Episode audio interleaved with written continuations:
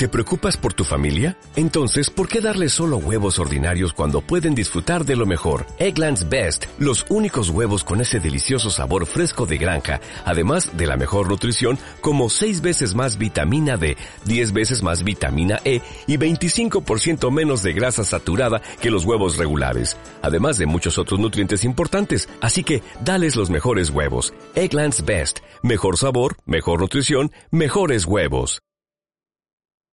Descarga ya la aplicación móvil de Radio Viajera totalmente gratis, sin planes premium y con todos los podcasts geolocalizados, los destinos contados por periodistas y bloggers de viajes en primera persona, para que no te pierdas ningún detalle en tu próxima escapada.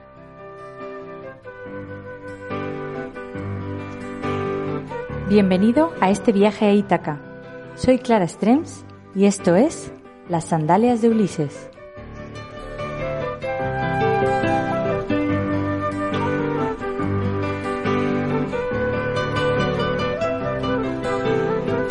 ¿Qué me dirías si te digo que puedes celebrar la Semana Santa por partida doble? Eso es lo que me sucedió a mí cuando viajé a Bulgaria y es que pude disfrutar de la Pascua Ortodoxa justo una semana después de la Pascua Católica. Pude viajar a Bulgaria y además disfrutar en primera persona de las celebraciones de la Semana Santa Ortodoxa en Sofía pero muy especialmente y de forma muy profunda el monasterio de Rila. Allí, en este espectacular monasterio Patrimonio de la Humanidad por la UNESCO, pasé la noche del sábado al domingo de resurrección y pude vivir la celebración del domingo de resurrección ortodoxo en uno de los lugares más especiales de Bulgaria, rodeada de gente, de creyentes, de oraciones y de velas. En el programa de hoy te voy a hablar de esto además de algunas curiosidades sobre la Semana Santa en Bulgaria y cosas prácticas a tener en cuenta a la hora de viajar al maravilloso monasterio de Rila, que era uno de mis sueños viajeros que pude cumplir además de esta forma tan especial. Bienvenido al programa de hoy. Hoy viajaremos a la Semana Santa búlgara y disfrutaremos de la Pascua Ortodoxa en el monasterio de Rila.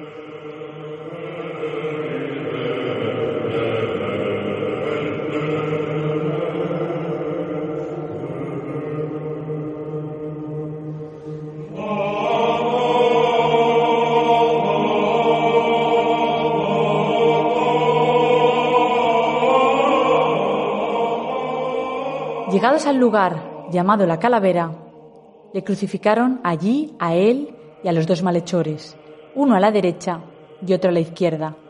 Jesús decía, Padre, perdónales porque no saben lo que hacen. Era ya eso de mediodía, cuando al eclipsarse el sol hubo oscuridad sobre toda la tierra hasta la media tarde. El velo del santuario se rasgó por medio y Jesús, dando un fuerte grito, dijo, Padre, en tus manos pongo mi espíritu. Y dicho esto, expiró. Lucas 23, 33,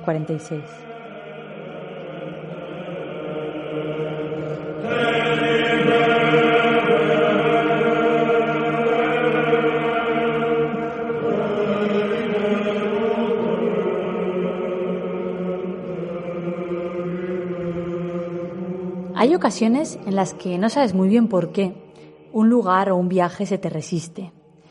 Lo intentas una y otra vez y nunca te cuadra o no puedes ir o no tienes los días, pero quizá es porque esté esperando su momento. Algo así me sucedió a mí con Bulgaria. Llevaba mucho tiempo queriendo ir, no hacía más que mirar vuelos, intentando agendarlo, pero por unas cosas o por otras siempre acababa cayendo y no podía ir hasta que llegó su momento, porque tenía que llegar, y además fue eh, mucho más especial de lo que hubiera pensado. No pude ser más perfecto porque además viajé a Bulgaria coincidiendo con la Pascua Ortodoxa. Y cumplí uno de mis sueños, que era pasar la noche en el monasterio de Rila. Pero fue muchísimo mejor de lo esperado porque pude vivir allí el culmen y la fecha más importante de la Semana Santa, que fue la noche del sábado al domingo de resurrección, con misa y celebración incluida en el monasterio de Rila. Fue una noche absolutamente mágica de la que guardo un recuerdo muy, muy especial, porque si el monasterio de Rila es una absoluta maravilla, poderlo vivir en ese ambiente de fe tan profunda y tanta religiosidad, la verdad es que fue increíble. Además, yo era la única extranjera. Todos los que se alojaban en el, en el monasterio eran búlgaros y además ortodoxos. Entonces pude participar de la celebración como una mera espectadora, pero sintiéndome parte de la comunidad. La verdad es que fue muy, una experiencia espiritual única, uno de esos regalos viajeros absolutamente inolvidables.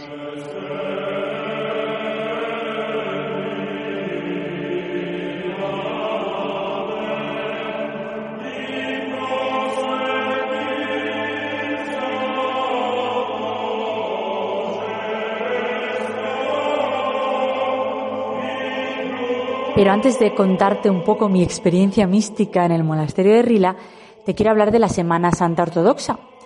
Bulgaria es un país ortodoxo y allí la Semana Santa no siempre coincide con la Pascua Católica en fechas. Esto se debe básicamente a que la Iglesia Ortodoxa se rige para sus festividades religiosas en base al calendario juliano y no al gregoriano, que es el que se usa mayoritariamente en la actualidad. Cada cuatro años sí que coincide con la, con la Pascua Católica.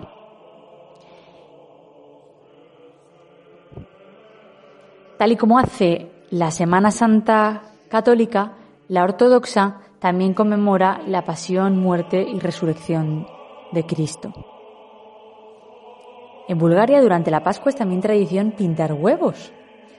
Y las fechas son exactamente las mismas, se celebran igual que las católicas, aunque puede ser una semana arriba o una semana abajo por el calendario. Entonces, el Domingo de Ramos se conmemora la entrada de Jesús en Jerusalén con las palmas.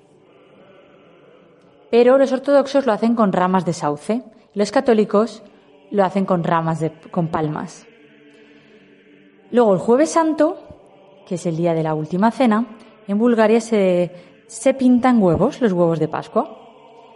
El Viernes Santo es uno de los días más importantes porque es la pasión y muerte de Jesucristo.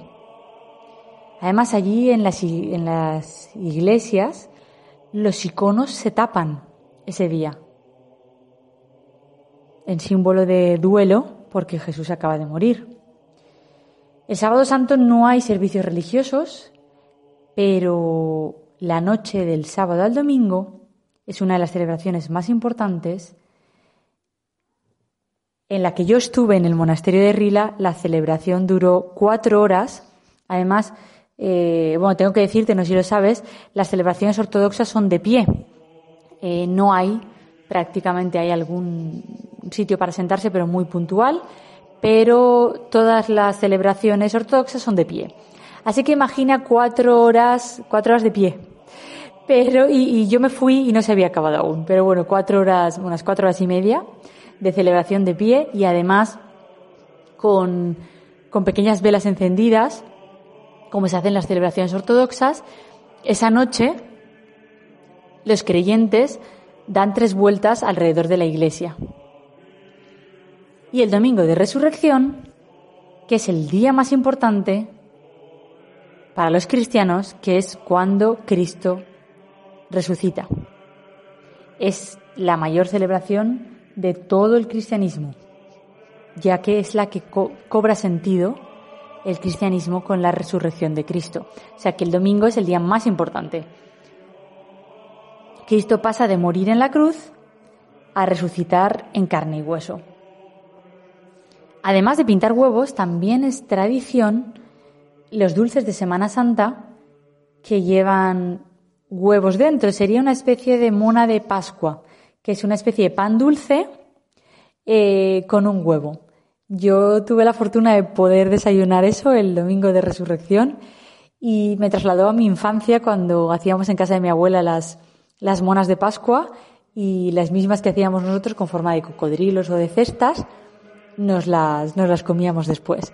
Entonces después salí del monasterio y fui a desayunar y en, en la cafetería-restaurante el camarero me dijo, tenemos tostadas, pero tenemos el dulce tradicional de, del domingo de Pascua. Y le dije, vale, vale, pues, pues por supuesto tráemelo. Y cuando lo vi, lo pude oler y lo pude saborear, fue un viaje a, a mi más tierna infancia. Parece mentira, estando, estando en Bulgaria, estaba viajando a, a la Pascua de mi infancia. Así que es precioso ver que realmente tenemos tradiciones muy similares, incluso de la Pascua católica y la Pascua ortodoxa, e incluso en, en los dulces típicos de determinadas fiestas.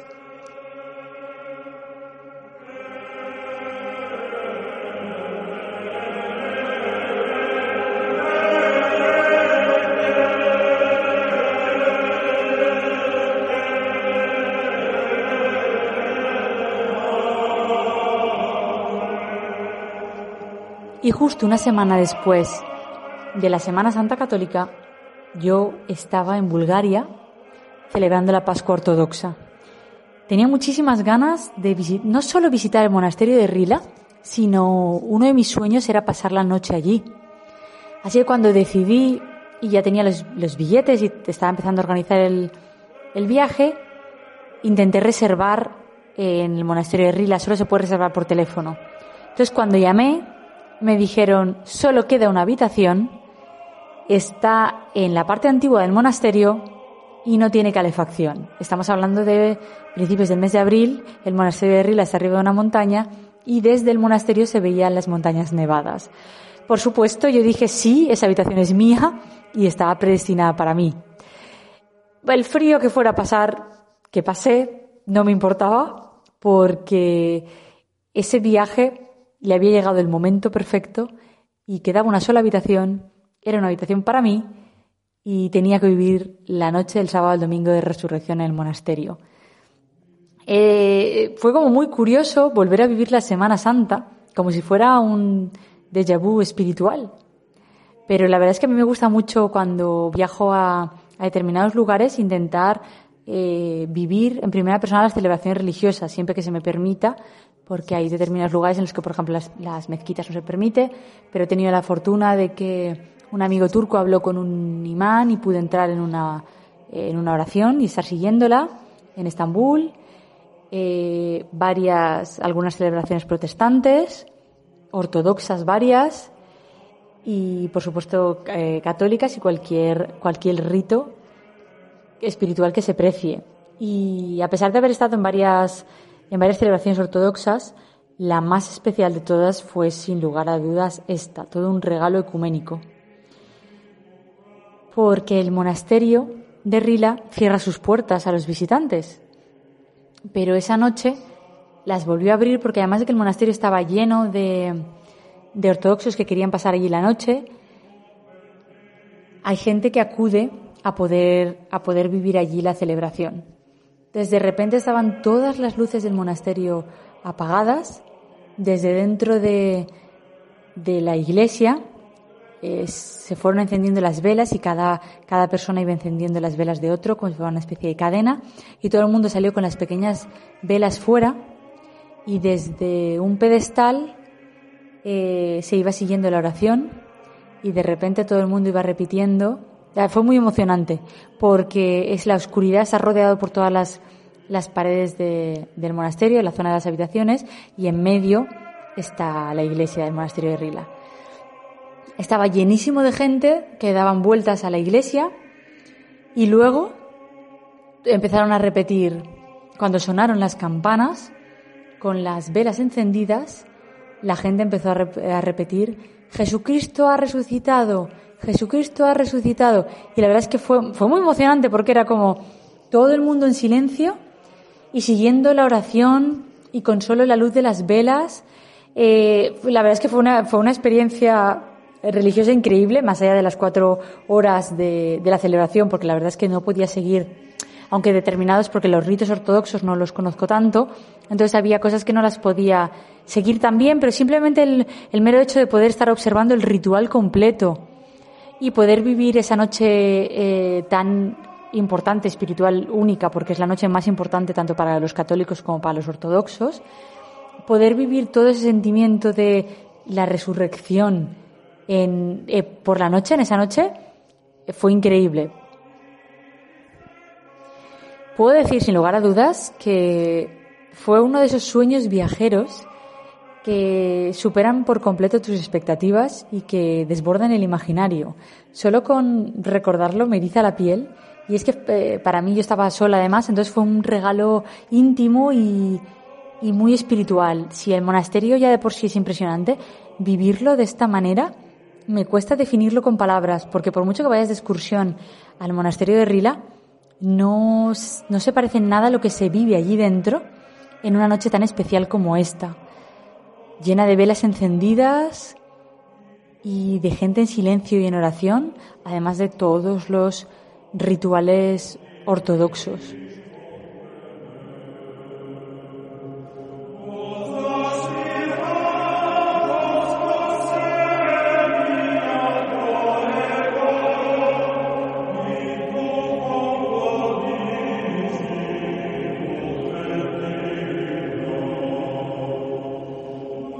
Has podido descifrar, además de visitar el monasterio, se puede pasar la noche allí, en las habitaciones de huéspedes que tienen. Yo es una experiencia que la verdad es que recomiendo mucho porque es una forma de vivirlo de una forma distinta.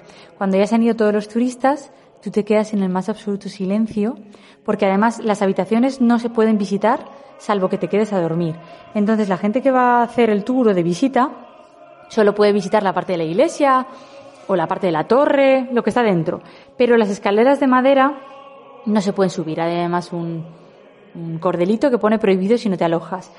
Entonces, poder subir esas escaleras de madera, yo creo que estaba el tercer piso, y ver las vistas del monasterio desde allí, de las montañas nevadas, para ti completamente en soledad, y poder pasear por, por esos balcones de madera tan bonitos y tan elaborados, a mí me pareció, yo tenía muchas ganas, pero es que lo superó. Hay veces que tienes unas expectativas muy altas y luego cuando vas te decepciona. A mí el monasterio de Rila, siempre que alguien me pregunta, yo digo, yo bajo mi criterio, tienes que pasar una noche allí. es una experiencia totalmente distinta. Pero claro, no podemos olvidar que se trata de un monasterio y que la gente que se, se aloja allí se aloja por motivos religiosos, más que por vacaciones. Entonces, es un sitio muy austero y sin lujos ninguno. Ahora te iré contando con más detalle, pero el monasterio tiene varias plantas, algunas están en la zona nueva, pero la mayoría de las habitaciones están en la zona antigua y no tienen demasiadas comodidades, por no decir muy, muy pocas. Aunque simplemente el hecho de alojarse tiene ya mucho encanto y tras esos arcos de madera ver la iglesia y las montañas es una estampa de postal que también se pueden enviar desde allí porque hay una oficina de correos dentro del monasterio. Pero antes de decidir si quieres dormir en el monasterio o no, te voy a contar unos detalles para tenerlo en cuenta. Más allá de pasar allí la Semana Santa para ir en cualquier otra fecha, te voy a dar algunos consejitos para que tengas un, un poco en cuenta cómo está la situación. No hay baños en las habitaciones. Los baños son letrinas comunes que se encuentran en los pasillos y además están separados por sexos. En la habitación solo tienes una pequeña pila para las manos y del grifo solo sale agua fría. Entonces pongámonos en la situación de que, ¿qué es lo que me pasó a mí? Estamos a principios de abril, las montañas están nevadas, en la habitación hace mucho frío, el agua sale fría, yo me había llevado un saco de dormir de plumas, pero aún así mi habitación era, como era la última, era una habitación grande, familiar, de tres camas, entonces me puse todas las mantas encima. Eh, pero bueno, no, más allá del frío que pasé al principio, como iba, me rodeé con el, con el saco de dormir de plumas, entonces ya por la noche ya no pasé. Pero durante el día estaba mejor fuera que dentro de la habitación. Y claro, como cabe esperar, eh, dada la antigüedad, tampoco hay ascensor. Entonces la única forma de llegar a las habitaciones son las preciosas escaleras de madera, pero como los escalones son muy anchos y muy cómodos, no se nota el subir y bajar, tiene mucho encanto. Lógicamente está prohibido fumar en todo el recinto porque gran parte de los edificios son de madera y tiene un encanto único. El monasterio además fue declarado Patrimonio de la Humanidad por la UNESCO en 1983. Y como te comentaba, esa parte de las habitaciones solo es accesible para los huéspedes. Pero tiene otras ventajas, y es que dormir en el monasterio de Rila es muy barato.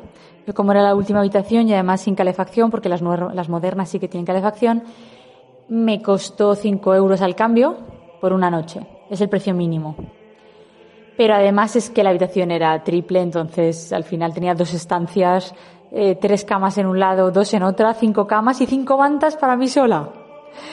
Así que, porque lógicamente, eh, probablemente en otras fechas no tienen tanto problema, pero en Semana Santa y especialmente la noche del sábado al domingo de resurrección estaban totalmente completos. Lógicamente tampoco incluye desayuno y la cocina es solo para los monjes, pero justo frente a la puerta trasera del monasterio hay varios lugares para desayunar y para comer y algunos puestos de comida que venden una especie de buñuelo. Y luego el restaurante tiene comida típica búlgara que además para los meses de más calor tiene terrazas de madera con vistas a las colinas y dentro tiene una chimenea súper acogedora. Así que yo cuando fui a, comer, a cenar y a desayunar me puse junto a la chimenea. Por unos 3 euros te hacen un chocolate y un café con leche, con pancakes o tarta de chocolate o la mona de Pascua que me comí yo para desayunar. Y para cenar lo mismo eh, lo recomendable es ir antes de que cierren las puertas del monasterio porque cierran a las 8.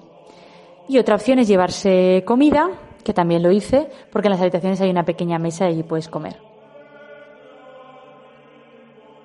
A pesar de estar acostumbrados a tener muchos turistas, en, especialmente en el restaurante, eh, a la mañana siguiente cuando fui a desayunar, el camarero se sorprendió porque, claro, el domingo de resurrección estaba yo sola y me estuvo dando conversación que, que hacía viajando sola y sola en el monasterio de Rila y una noche en la que todas las personas que se alojan son ortodoxos y yo estaba allí de visita y fue cuando me ofreció la, la mona de Pascua. Así que fue, fue, ya fue el broche mágico junto a la chimenea, que además mi abuela también tenía chimenea en casa, entonces fue un viaje a mi niñez en una noche tan especial como la de Pascua.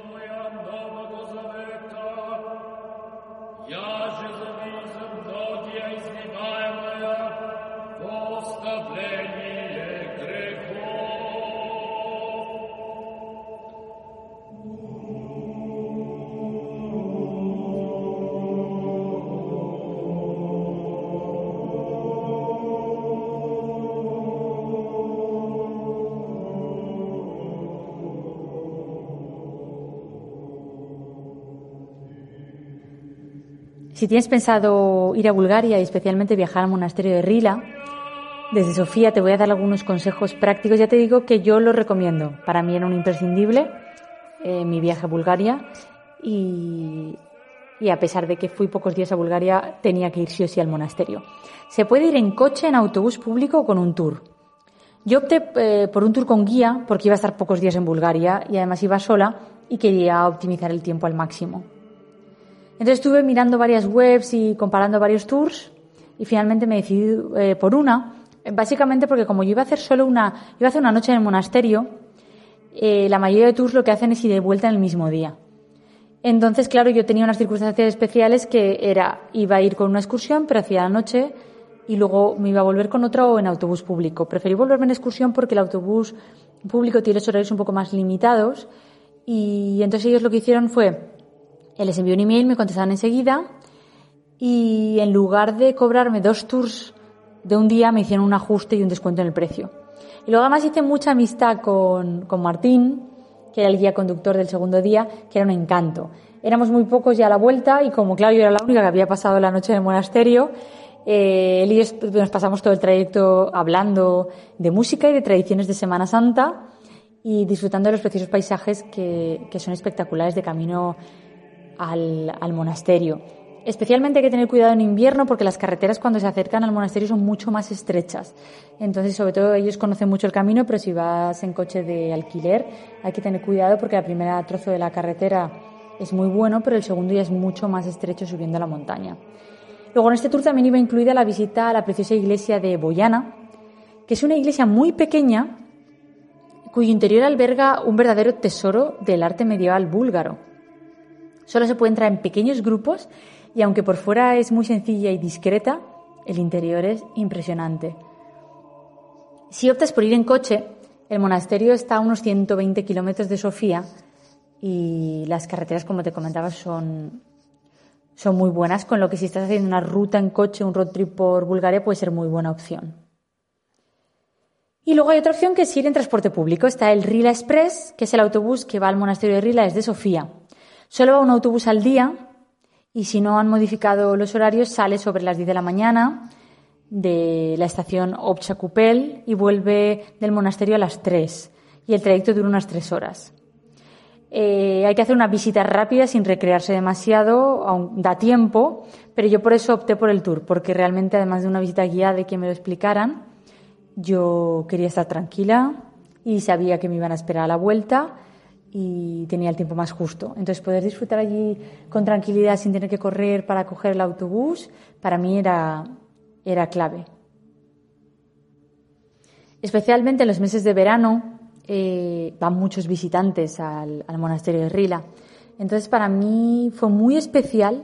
Es verdad que en abril no había tanta gente y la gente que había eran peregrinos, pero poder sentirlo desde dentro, disfrutarlo sin turistas, al atardecer, por la noche, al amanecer, pasear por sus rincones o simplemente sentarme en un banco de cualquiera de sus pasillos y ponerme a escribir. De hecho, ahí tengo un artículo muy especial en el blog sobre el monasterio de Rila, que se llama Cartas desde mi celda, eh, del monasterio de Rila, y con ese artículo gané el tercer premio al mejor relato de viaje de Premios con B en el sexto aniversario de Barcelona Travel Bloggers. Así que ese viaje me dio para mucho, para poder estar allí en la soledad del monasterio y poder estar escribiendo. Luego, además, me puse a pasear por los pasillos y además de cruzarme con muchos gatos, porque hay muchos gatos, con los monjes también, que estaban con sus quehaceres diarios. O es un sitio también maravilloso para disfrutar de la soledad y de la paz que transmite. Para mí fue uno de esos viajes emocionales que tanto me gustan y un regalo. Y también se puede hacer trekking en los alrededores del monasterio porque ahí están las montañas y luego además hay un par de, rutas de trekking muy bonitas. Así que más allá de la, preciosidad del monasterio de Rila, eh, la fecha en la que pude pasar esos días para mí fue única. Me gusta mucho buscar las celebraciones de cada sitio y poder coincidir. En ocasiones no se puede porque o los precios están disparados o no hay alojamientos, pero en la medida que, de que sea posible, como esto, poder vivir ese regalo es uno de esos sueños viajeros que superan con creces cualquier expectativa.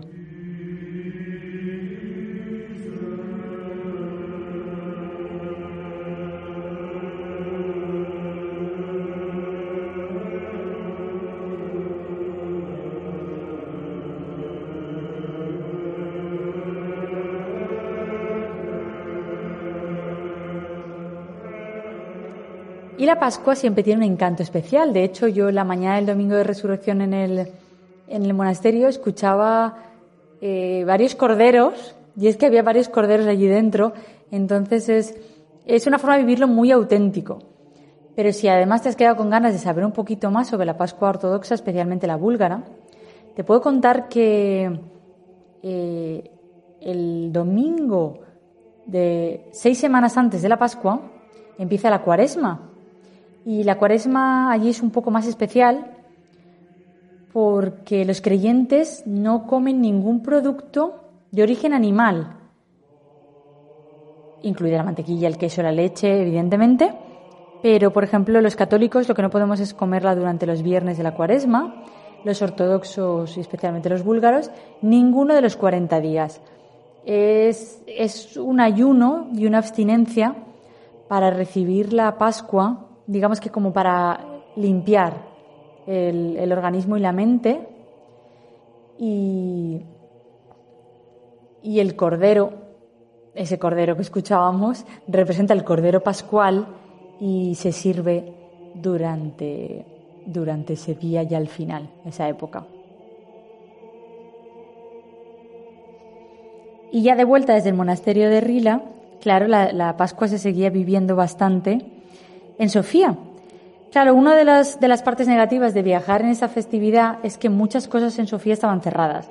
Varios museos estaban cerrados, algunos restaurantes tenían horario eh, más restrictivo, porque en los países ortodoxos la Semana Santa sí que se vive de una forma tan profunda que muchos sitios cierran.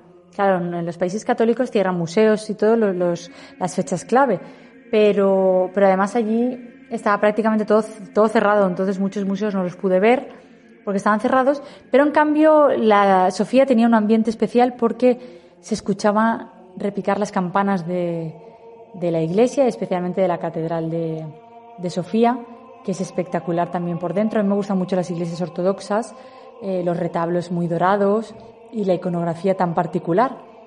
Entonces no acabó la experiencia pascuera solo en Rila, sino que en la propia Sofía también se puede, se puede vivir. Pero una de las cosas más especiales que tiene Bulgaria es la cantidad de monasterios que se pueden visitar y lo especial que es vivir esta fecha de forma diferente. Así que aunque no puedas pintar huevos, puedes vivir las celebraciones en todas las iglesias, escuchar las campanas y ver cómo la gente lleva sus cestitas eh, por la calle. Así que celebres o no celebres la Semana Santa, o te guste descubrir la Semana Santa de otros países, es siempre una, una celebración muy, muy curiosa y muy particular. En el caso de que no creas, para los creyentes es, es la festividad más importante que hay para los cristianos, pero en el caso de que no lo seas, eh, tiene unas curiosidades muy particulares que hacen muy especial viajar en estas fechas y conocerla. Y sobre todo, como me pasó a mí, que puedas vivir la Semana Santa por partida doble eh, con una semana de diferencia. Espero que hayas disfrutado de este podcast tan diferente, un poquito particular, más cultural y espiritual, podríamos decir, con un toque un poco místico, pero, pero espero que te haya gustado. Nos vemos en el próximo podcast.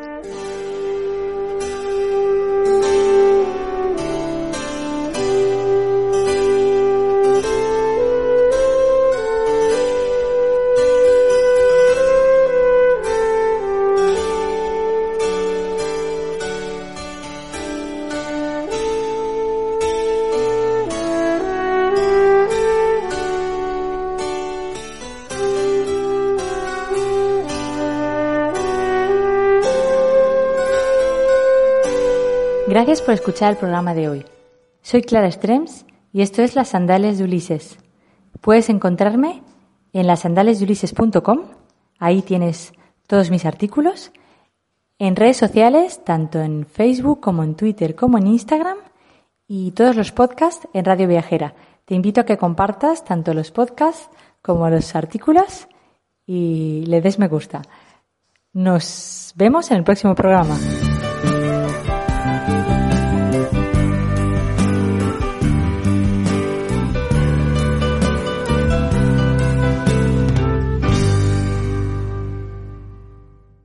Como nuevo cliente de Western Union, puedes disfrutar de una tarifa de envío de 0 dólares en tu primera transferencia internacional de dinero en línea. Envía dinero a los tuyos en casa de manera rápida, fácil y conveniente. Visita westernunion.com o descarga nuestra app hoy mismo y tu primera tarifa de envío corre por nuestra cuenta. Aplican ganancias por cambio de moneda. No disponible para tarjetas de crédito y envíos a Cuba. Servicios proporcionados por Western Union Financial Services Inc. NMLS 906983 o Western Union International Services LLS NMLS 9069 85